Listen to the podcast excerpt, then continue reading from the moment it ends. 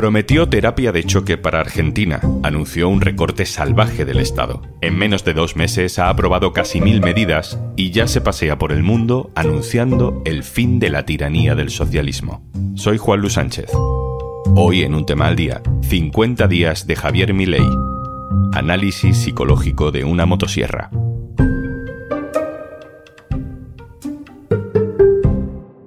Una cosa antes de empezar. Ahora al hacerte socio del diario.es te regalamos un año de Podimo. Sí, has oído bien, un año. Y además podrás escuchar un tema al día sin publicidad. Entra en eldiario.es barra Podimo y hazte socio. Javier Milei ganó las elecciones en Argentina con discursos como este. Ministerio de Ambiente y Desarrollo Sostenible, afuera. Ministerio de las Mujeres, Género y Diversidad, afuera. Ministerio de Obras Públicas, afuera. Ministerio de Ciencia y Tecnología e Innovación. Esta semana se han cumplido 50 días de Javier Milei en el poder y ya se puede hacer algún primer balance. ¿Mantiene Milei su tono de libertario iluminado ahora que es presidente? Vamos a escucharle hace unos días en la cumbre de Davos, frente a líderes mundiales y grandes empresarios. Hoy estoy acá para decirles que Occidente está en peligro. Ya sea que se declamen abiertamente comunistas, fascistas, nazis, socialistas, socialdemócratas, nacionalsocialistas, demócratas cristianos, en el fondo no hay diferencias sustantivas. Todos sostienen que el Estado debe dirigir todos los aspectos de la vida de los individuos.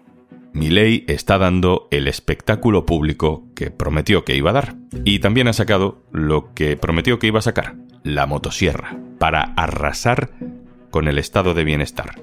Ha aprobado dos paquetes con cerca de mil medidas que incluyen privatizaciones, recortes de derechos sociales, se elimina la ley de alquileres, se ha parado la renovación de más de 5.000 funcionarios, la gasolina ha dejado de estar subvencionada en Argentina, subió en un solo día un 60% y sigue subiendo.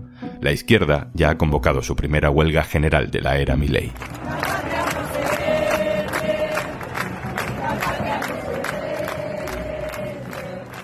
Hace unos días estuve en Bogotá, en Colombia, dando unas clases de periodismo y allí coincidí con Martín Rodríguez Yebra.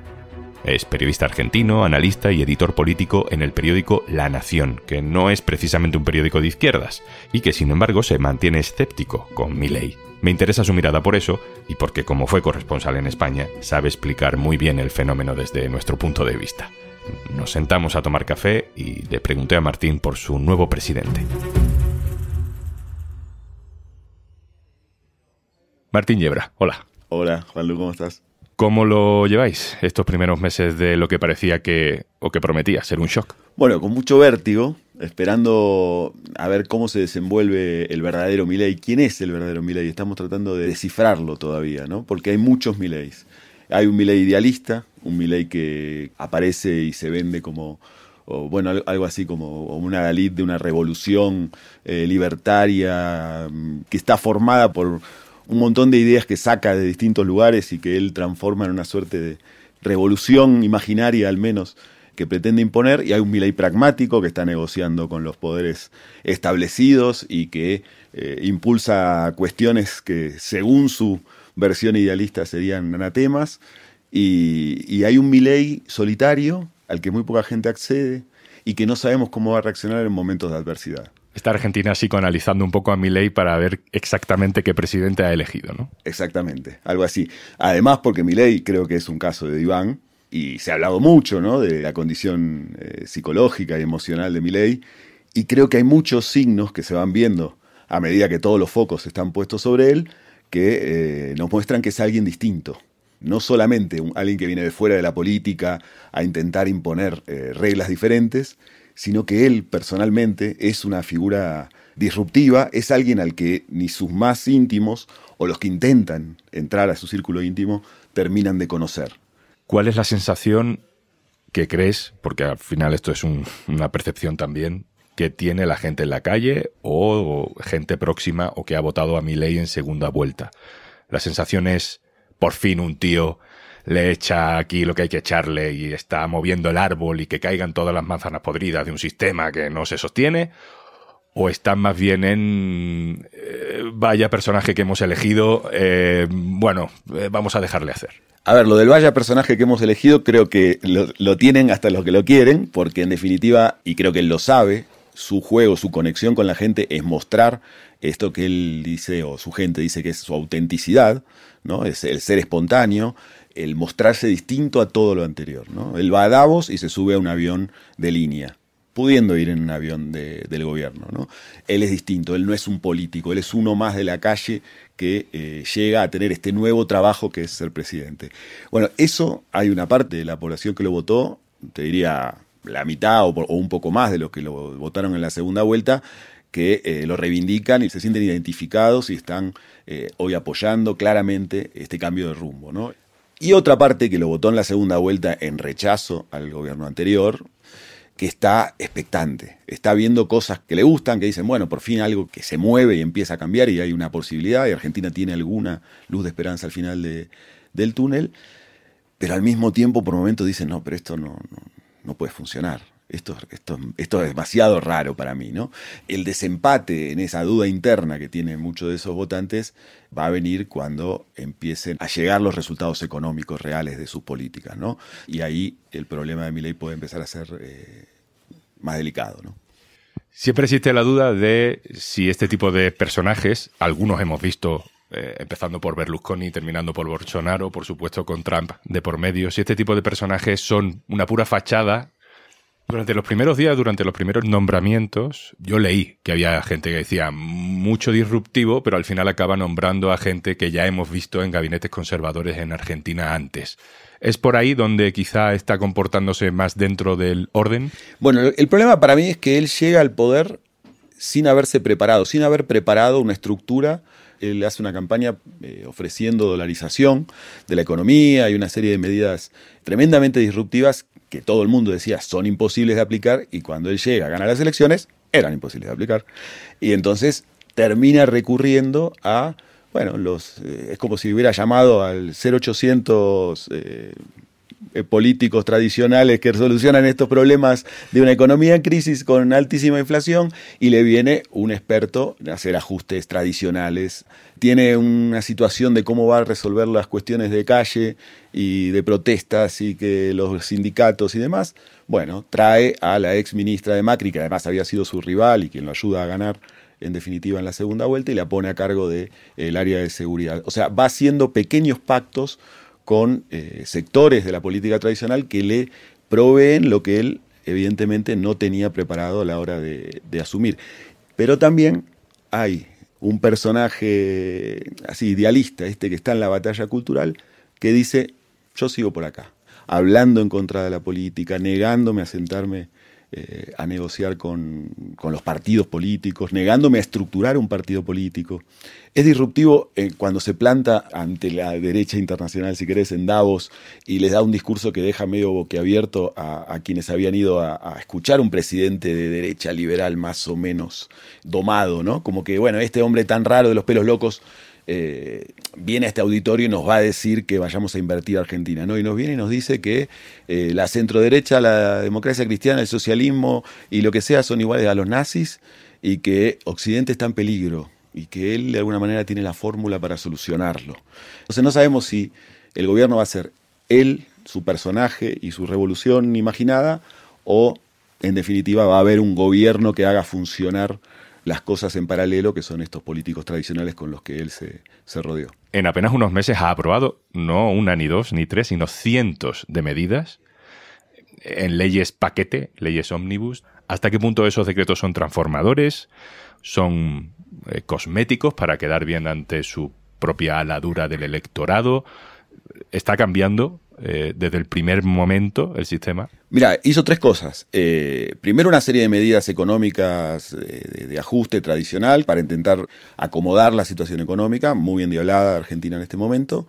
Y después saca un enorme decreto con 300 o 400 artículos que van de todas las materias imaginables, desde la economía hasta, no sé, liberalizaciones como por ejemplo permitir la reventa de entradas de eventos deportivos, ¿no? legalizarla. Cosas absurdas, o sea, en, términos de, urgencia y otras un poco más razonables, eh, como, bueno, cambios impositivos, por ejemplo. ¿no? Todo eso lo mete en un, en un decreto. Y después saca otra ley o envía al, Parlamento otra ley con 600 artículos más, que también van desde todas las áreas que te puedas imaginar, reformas estructurales y eh, cambios eh, menores, como por ejemplo que los jueces a la hora de un juicio tengan que llevar toga y un martillo para pedir orden en la sala como que alguien estuviera armando esa ley mientras veía una serie de Netflix y se le ocurrió agregar un artículo más, total iban 664. En casos como el de Estados Unidos se habló mucho de que por mucho que Trump fuera un excéntrico, o mucho más allá de un excéntrico, una persona que quiere destruir el sistema de la democracia liberal en el sitio donde más se presume del, del sistema de democracia liberal, que por mucho que él quisiera eso,